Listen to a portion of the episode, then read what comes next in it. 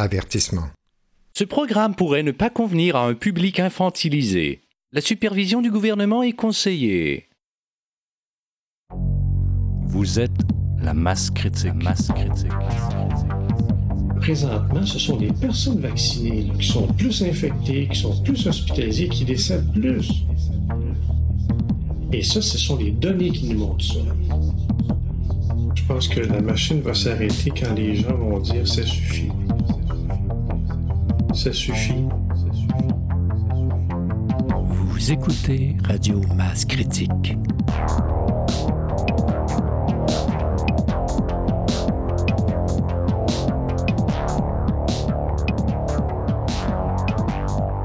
Salut Masse Critique.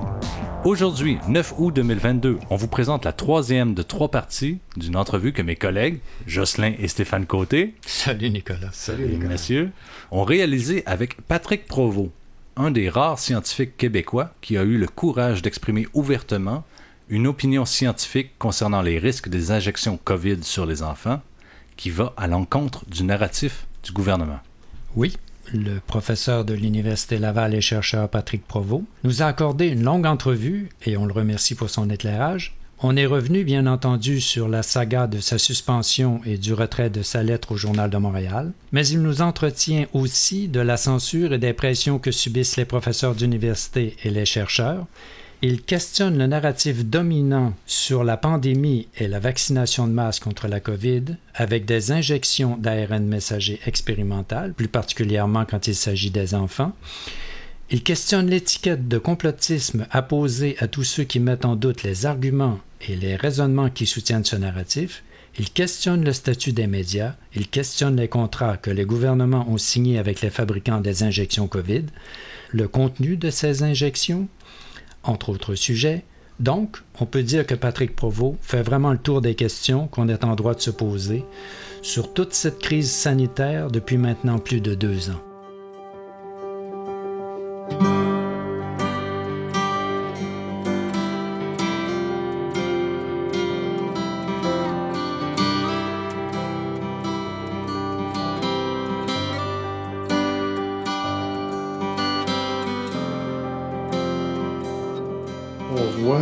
Transformation de notre société actuellement, là, depuis deux ans et demi. euh, ça me préoccupe vraiment beaucoup. Présentement, on a les gens qui sont pour les droits et libertés versus les gens qui sont plutôt conformistes. Bon, je m'excuse pour l'étiquette, là, mais ça définit quand même assez bien ces personnes-là qui sont plutôt conformes aux mesures du gouvernement puis véhiculées par les médias. Donc, on a comme ces deux populations-là, encore une fois, divisées en deux, euh, divisées pour régner. Euh, de mon vivant, je ne pensais jamais euh, devoir me lever debout pour défendre les droits et libertés. Je pensais que c'était quelque chose d'acquis au sein de nos sociétés. Et puis moi, j'ai été complètement soufflé là, depuis deux ans et demi à voir là, que les droits et libertés tombaient un à un. Et puis pourtant, ce sont des droits et libertés qui sont fondamentaux pour moi. Euh, puis qui sont garantis par les chartes. hein. Oui, et puis moi, ce que je trouve inquiétant, c'est qu'il y a plusieurs partis d'opposition et le parti au pouvoir, sauf le PCQ, les Duhem, Ouais. pour qui, euh, tu sais, c'est- toutes ces partis-là, sauf le PCQ, ben, ils semblent être d'accord à ce que ces droits et libertés soient bafoués.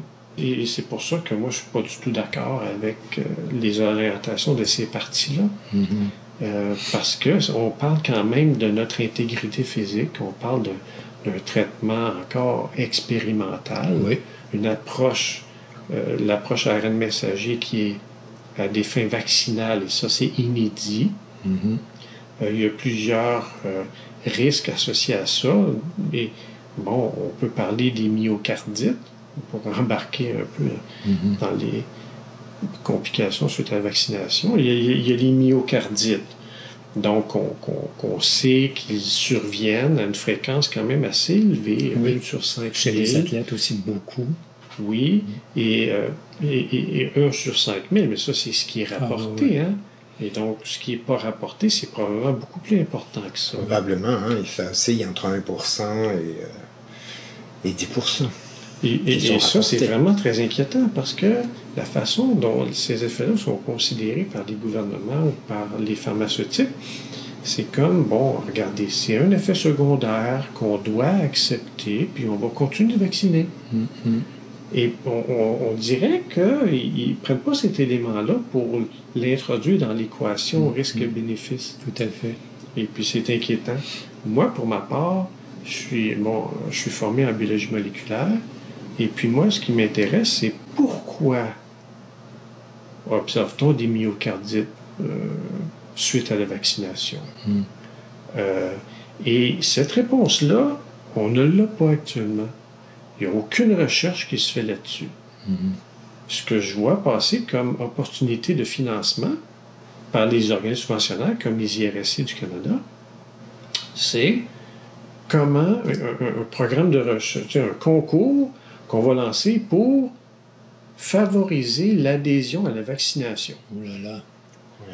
Alors que, selon moi, euh, un organisme subventionnaire en santé devrait plutôt s'attarder hein, à comprendre pourquoi y a-t-il des effets secondaires suite à la vaccination à la messager. Pourquoi observe-t-on les myocardites? Mhm. Mais pas du tout. Mhm. Fait encore là, on- bon, c'est un organisme subventionnaire qui est très près du fédéral, donc il reçoit l'argent du fédéral. Donc, on, on a le gouvernement, encore une fois, qui, a, euh, qui peut influencer le contenu ou la nature des travaux de recherche qui s'effectuent au Canada. Et moi, je dis que on s'en va absolument pas dans la bonne direction. On ne finance pas les bons projets de recherche. Mhm. Euh, Si je peux juste émettre ma théorie au sujet des les myocardites, et tu mentionnais tantôt comme quoi les athlètes étaient plus Oui. susceptibles. Oui.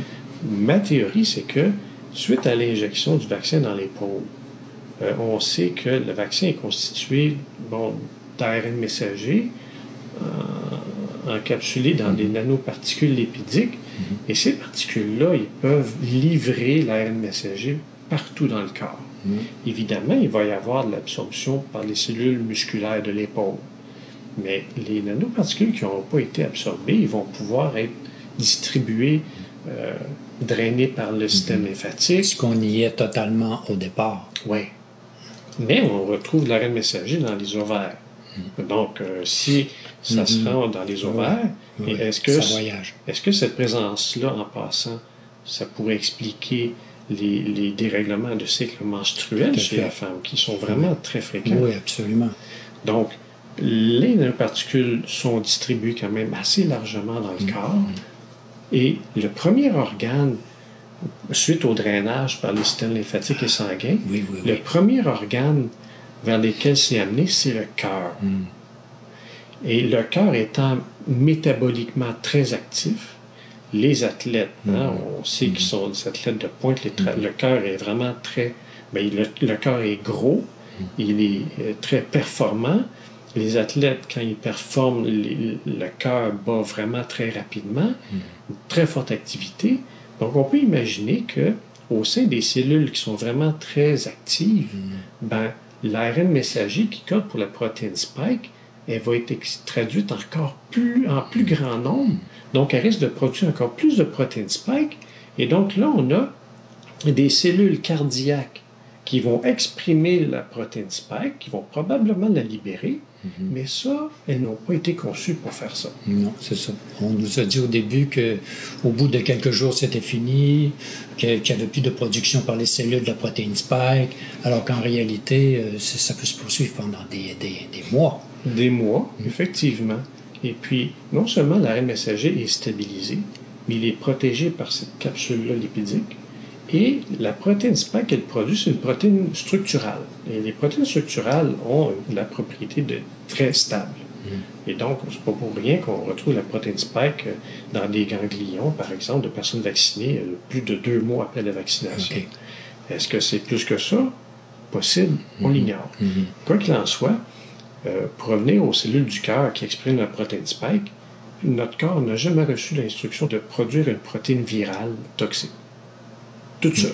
Jamais. C'est- C'est c'est une première dans l'histoire. Et le danger et la raison pour laquelle je crois qu'il y a des myocardites, et j'aimerais ça entendre les experts de l'INSPQ, euh, de mes collègues à l'Université Laval, ailleurs dans le monde, est-ce que c'est possible que le fait que les myocytes, les cellules du cœur, Mhm. qui expriment le protéine spike, fait en sorte que le système immunitaire qui voit la protéine spike à la surface d'une cellule cardiaque dise Hey, cette protéine-là, c'est pas, c'est pas de nous, c'est une protéine étrangère. On va développer des anticorps contre la protéine, puis on va aussi attaquer la cellule qui le produit.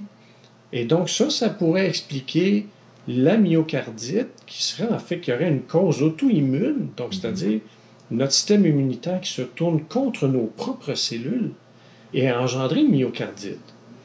Et là, la myocardite, c'est quoi l'effet? C'est que ça va provoquer une inflammation, donc un afflux de leucocytes qui va, euh, en en quelque sorte, créer une réaction avec des médiateurs inflammatoires et tout ça qui va provoquer du dommage. Et si ça provoque plus ou moins de dommages, mais la myocardite va être plus ou moins sévère. Et là, quand les cellules du cœur meurent, elles ne sont pas remplacées par d'autres cellules de cœur.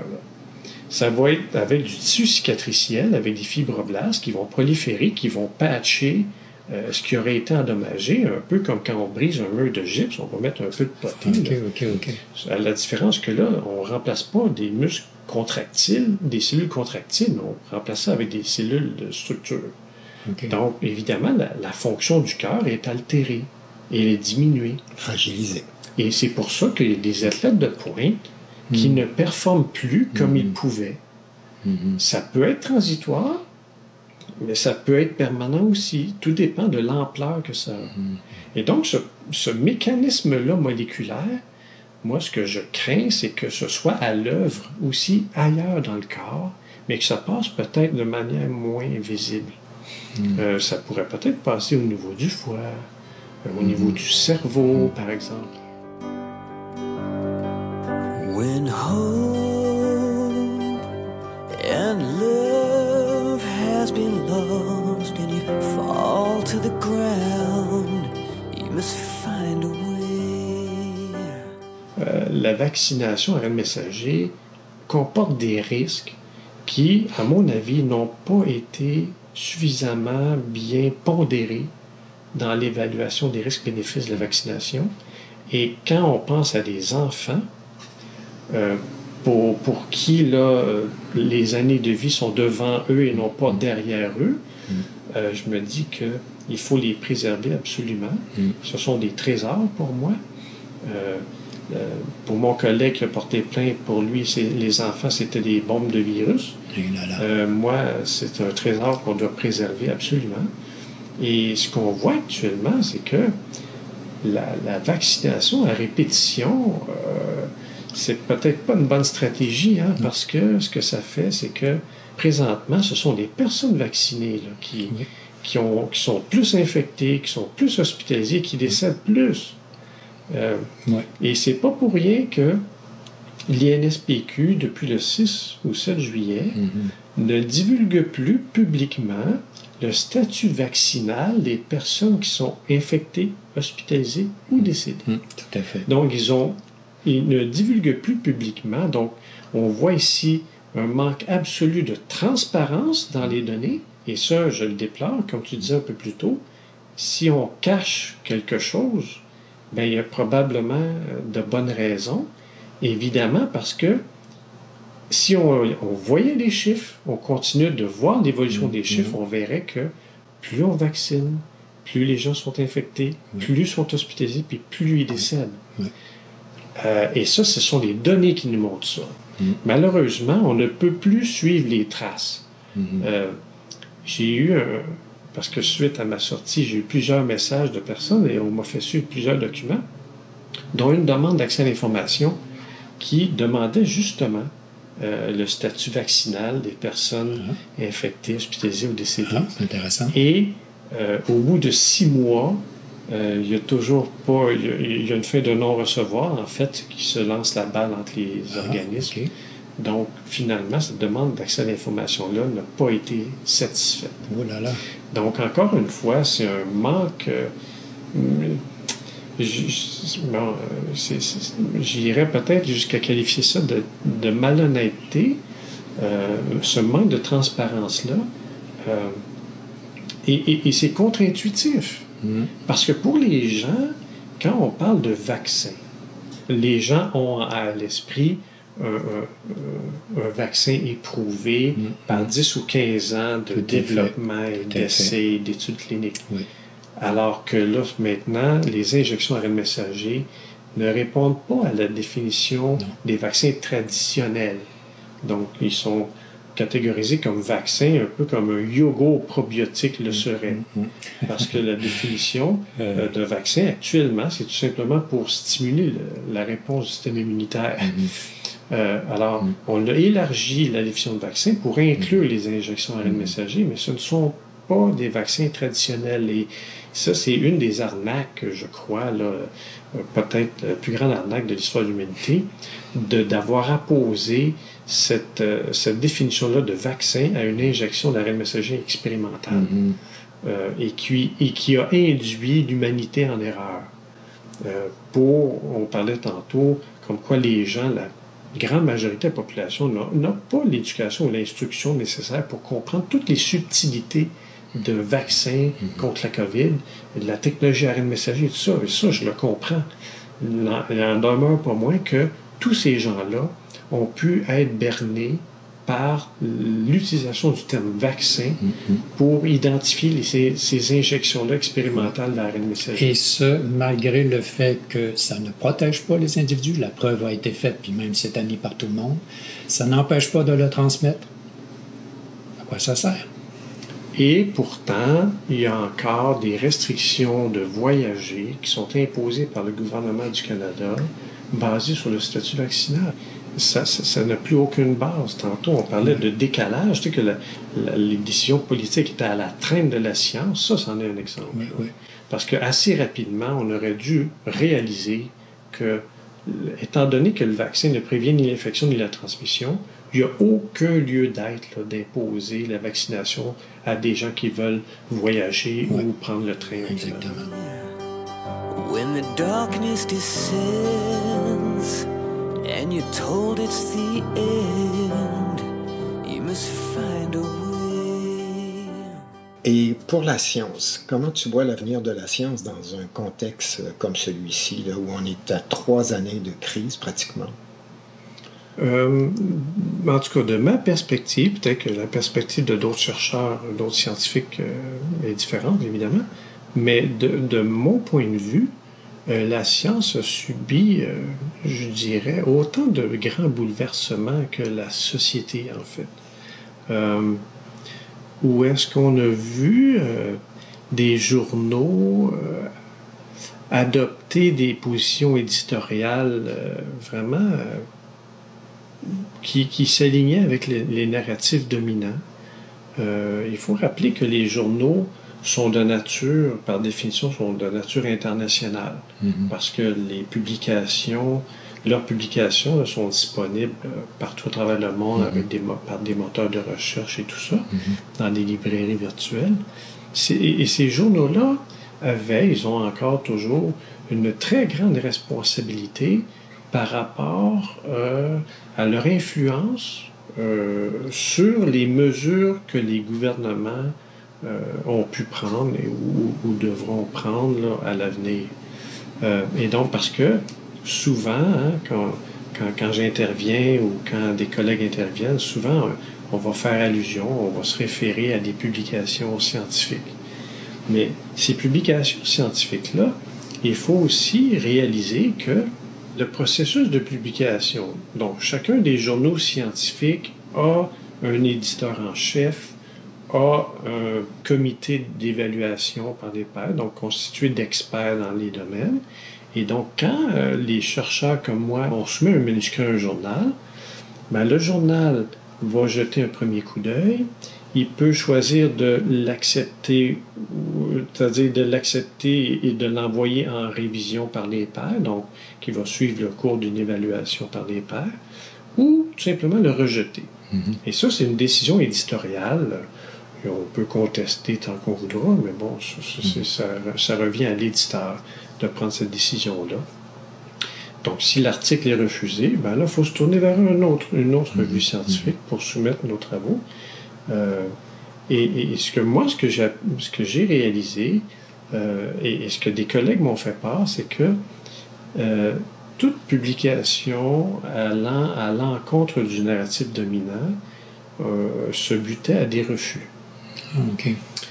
Euh, et donc, ça, ça m'amène à penser que la, la corruption euh, aurait probablement aussi euh, gangréné le- le- la science, le, le système de, de- de publication scientifique.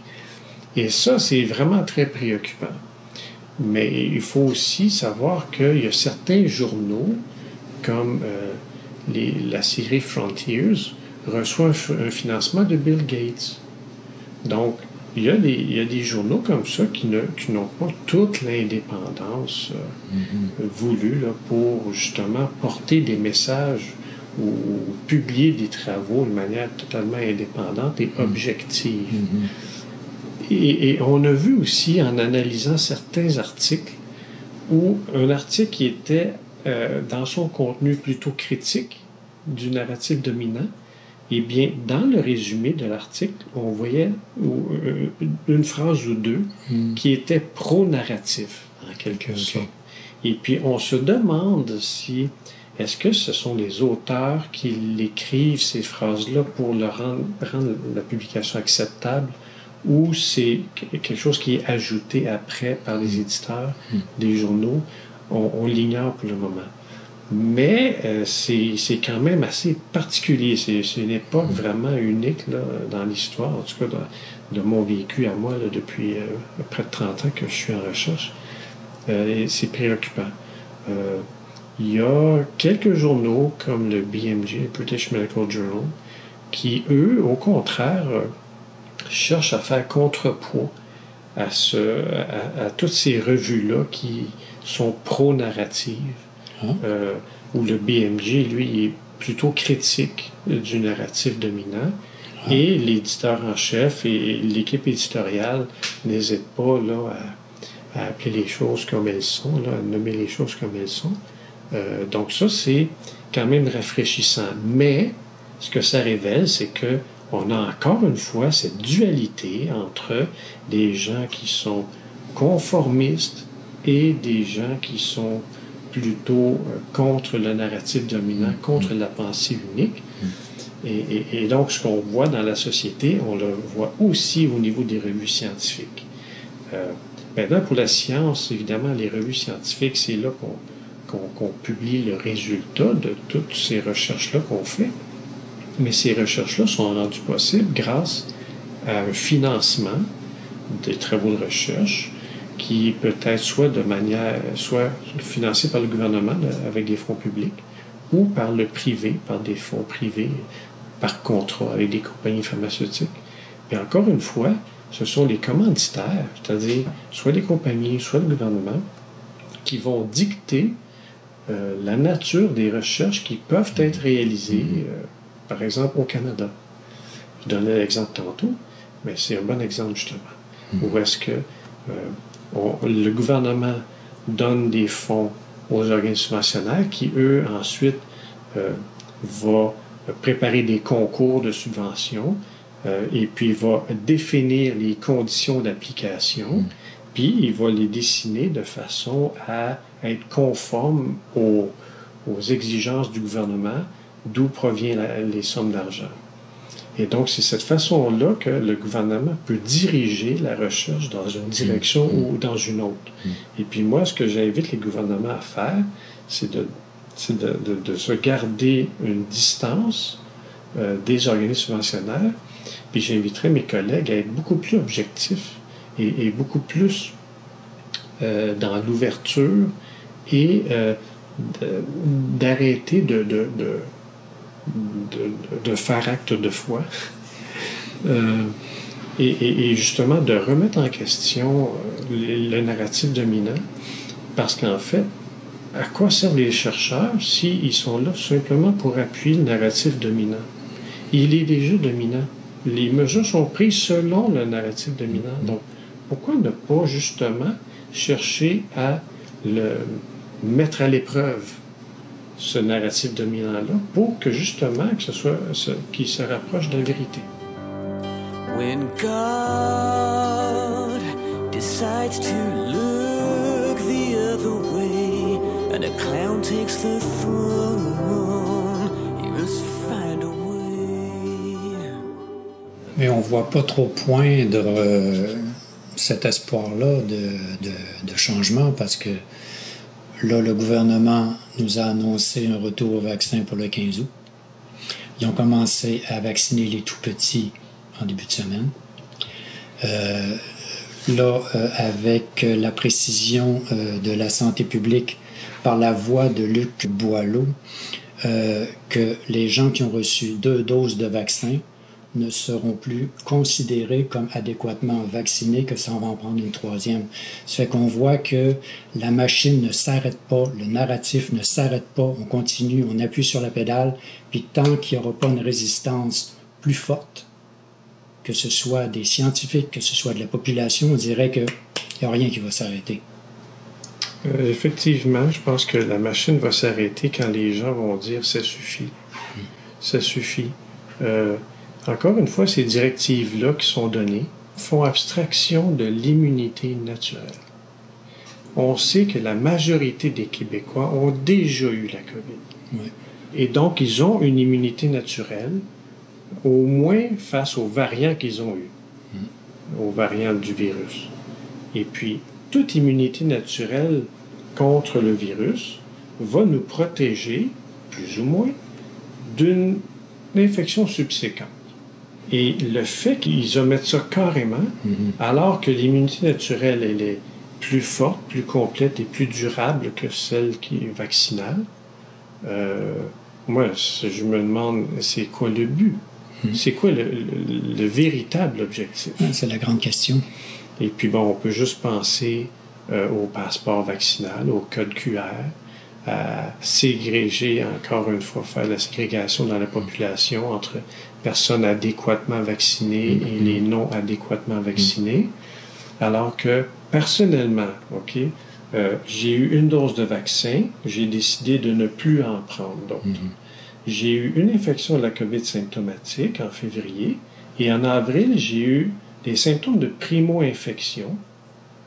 Donc, ce sont des symptômes très légers, comme quoi ben, j'ai eu l'infection, j'ai eu le virus, mais le virus n'a pas réussi à établir une infection symptomatique et donc ça s'est traduit par des petits désagréments au niveau de la gorge, au niveau des narines, du nez, quelques, euh, une journée ou deux, euh, petit quelque chose dans la gorge, et puis euh, ça a passé. Et puis ça, c'était suite à un rassemblement avec beaucoup de gens, euh, quelques jours après. Donc, moi, j'ai tout de suite compris que mon corps avait probablement été infecté par la COVID, mais que mon corps a réussi à, à combattre l'infection de manière très efficace. Et donc, l'immunité naturelle existe. Elle m'a protégé. Elle protège les gens d'infections subséquentes. Et une personne qui n'est pas symptomatique ne transmet pas la maladie. Donc, pourquoi imposer un vaccin qui ne fonctionne que très peu, s'il fonctionne, pour obliger le passeport vaccinal ou le code QR, alors que de l'autre côté, on a des gens euh, qui ne sont peut-être pas vaccinés, mais qui ont déjà été infectés et qui sont probablement, pour la plupart, mieux protégés que les personnes vaccinées qui n'ont pas encore vu le virus. Ouais. Et puis là, ben, on peut juste penser euh, à des objectifs un peu sombres de, de- de- d'imposition de, code QR au sein de la société, l'identité numérique qu'on veut chercher à imposer aussi, à diviser encore une fois la population, à limiter les droits et libertés des personnes qui ne veulent pas se soumettre à la vaccination, alors que moi, j'ai décidé de faire confiance à mon corps, à mon, à mon système immunitaire, et je suis confiant qu'il va bien me défendre, comme il l'a fait à deux reprises là, contre une infection euh, par le SARS-CoV-2. Ce qui est, ce qui est très raisonnable. hein? Donc, on pourrait dire que tu vois quand même comme un- une possibilité de transformation euh, de la science dans le sens euh, positif, dans le sens où euh, peut-être qu'il pourrait y avoir des gens qui, euh, qui pourraient se décider à, à faire quelque chose dans les universités, les gens qui, euh, qui ont les connaissances pour pouvoir euh, porter un message, euh, un message clair, un message euh, crédible. Il faut et que ça pourrait peut-être amener euh, des changements. il faut garder espoir. Mais encore une fois, je pense que il est important de limiter l'influence des intérêts privés euh, dans toutes les sphères de notre société. Parce que tant que les intérêts privés auront autant d'influence, on va, on va rester à leur merci. Et euh, ça ne pourra qu'aller en leur faveur C'est-à-dire Et de non. mal en pire. et non pas en faveur du bien commun, malheureusement. Mais on, on observe euh, que le narratif euh, officiel est en train de s'effriter progressivement. Hum, Il y a de plus en plus d'études scientifiques qui sortent. Il y a des statisticiens qui interviennent, des, des- des médecins, des chercheurs. Puis, c'est un roulis qui est constant, qui finit par creuser un sillon. Puis, on voit, on voit qu'il y a quelque chose qui se passe, mais ça n'a pas atteint encore le plateau qui permette là, cette espèce de renversement. Ben, c'est ça qu'on c'est ça qu'on peut voir, hein, que le narratif dominant, c'est comme si il persistait malgré les évidences qui montrent que on ne va pas dans la bonne direction. Exactement. Face the firing squad against all the odds. We must find a way. La poursuite de la vaccination, à mon sens, euh, est un non-sens. Parce que le vaccin euh, prédispose à l'infection, à l'hospitalisation et au décès. Ouais. Euh, et, et encore, une- comme je le disais tantôt, c'est contre-intuitif parce que les gens ont à l'esprit que les vaccins sont surefficaces. On se le fait répéter depuis deux ans et demi. Et donc, pour eux, c'est comme normal que si le vaccin ne protège plus, ben, en donnant une autre injection, on va retrouver une protection. Mais en fait, ce que les données nous montrent, c'est que c'est l'effet inverse qu'on observe. Tout à fait. Et puis c'est par un phénomène non seulement des anticorps facilitants, mais aussi le immune imprinting, qui fait que quand on conditionne notre corps à développer des anticorps toujours contre la même protéine, puis que cette protéine-là ne, ne se tr- retrouve plus dans ce, dans ce virus-là tellement elle a muté, ben, l- l'organisme n'arrive plus à se défendre. Donc plus on va vacciner, puis les données nous suggèrent que plus on va tuer les gens. C'est quand même fou. C'est quand même Et puis, je n'arrive pas à comprendre comment des gens au gouvernement ou à l'INSPQ puissent, Comité d'immunisation du Québec, comment ils puissent émettre de telles recommandations? Et, et surtout au niveau des enfants. Et je, je- je- je répète encore une fois mon message. Au niveau des enfants, les, ces données-là nous montrent que les risques sont encore plus élevés que les bénéfices attendus. Et donc, l'évaluation que je faisais en décembre, euh, si on la refaisait aujourd'hui, eh bien, on voit que l'écart s'est accentué. Il y a beaucoup plus de risques euh, maintenant qu'il y avait avant, parce que les données, c'est ce que les données nous montrent actuellement. Moi, si j'avais un message euh, aux parents là, qui ont la responsabilité de prendre des décisions pour leurs enfants, s'il vous plaît, pensez à protéger votre enfant et la meilleure façon n'est pas de le vacciner. La meilleure façon, c'est qu'il attrape le virus, qui va développer une immunité naturelle qui va lui être très utile et va le protéger de- euh, pour longtemps. Et c'est là que les mesures de distanciation sociale, de lavage de mains, de masques, nous isolent en quelque sorte des pathogènes qui sont partout dans notre environnement. Et pour moi, moi, je veux continuer de coévoluer avec les microbes. Euh, on coévolue avec les microbes depuis les débuts de l'humanité. Et là, ce qu'on, a- ce qu'on fait depuis deux ans et demi, ça va complètement à l'encontre de tout ce que l'humanité a vécu depuis ses débuts. Et là, on veut s'isoler des microbes qui nous entourent. On veut vivre dans une bulle aseptisée. Et là, le danger, c'est que nous, notre système immunitaire et les microbes, on ne coévolue plus. Et ça, c'est dangereux parce qu'à un moment donné, qu'est-ce qui fait qu'un microbe n'est pas pathogène? C'est que on coévolue avec lui. C'est que on rencontre un, un rhinovirus, un coronavirus une année.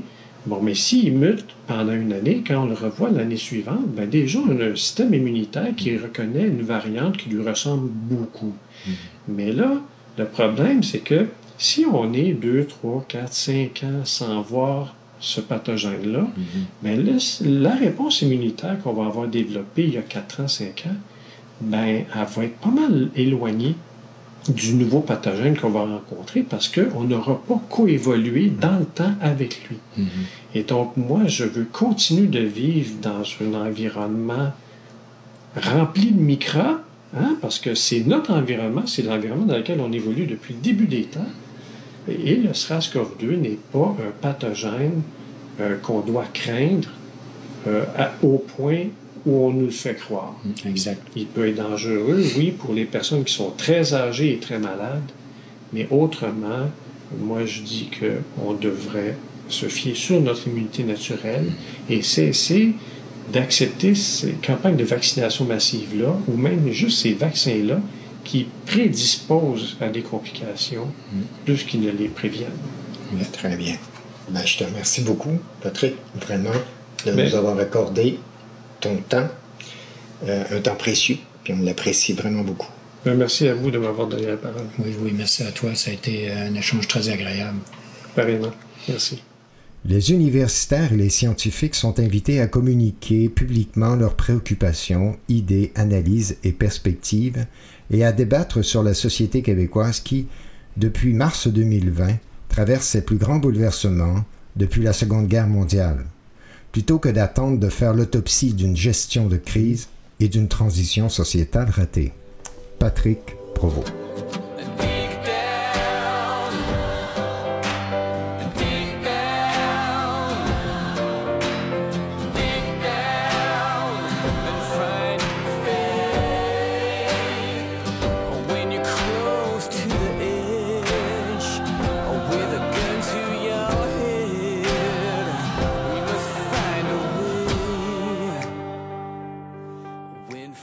Voilà ce qui conclut notre entrevue avec Patrick Provost. N'oubliez pas de vous abonner directement sur notre site radiomascritique.tk. Vous pouvez également nous suivre sur notre chaîne Telegram, sur Viki et sur Mastodon. N'hésitez pas à nous soutenir par un don si vous croyez que notre travail est utile. À une époque où les médias sont à la solde du gouvernement, la véritable information repose sur des petits médias indépendants comme le nôtre. Merci d'avance. Soyez heureux et tâchez d'être libre. À bientôt à tous. À bientôt.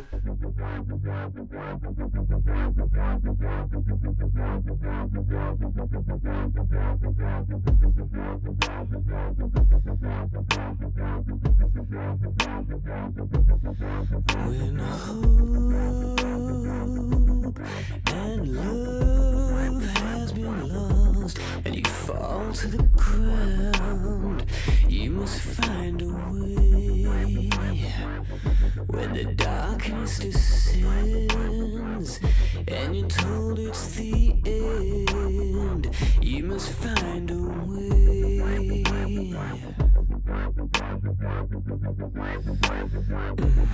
When God decides to look the other way and a clown takes the throne, we must find a way.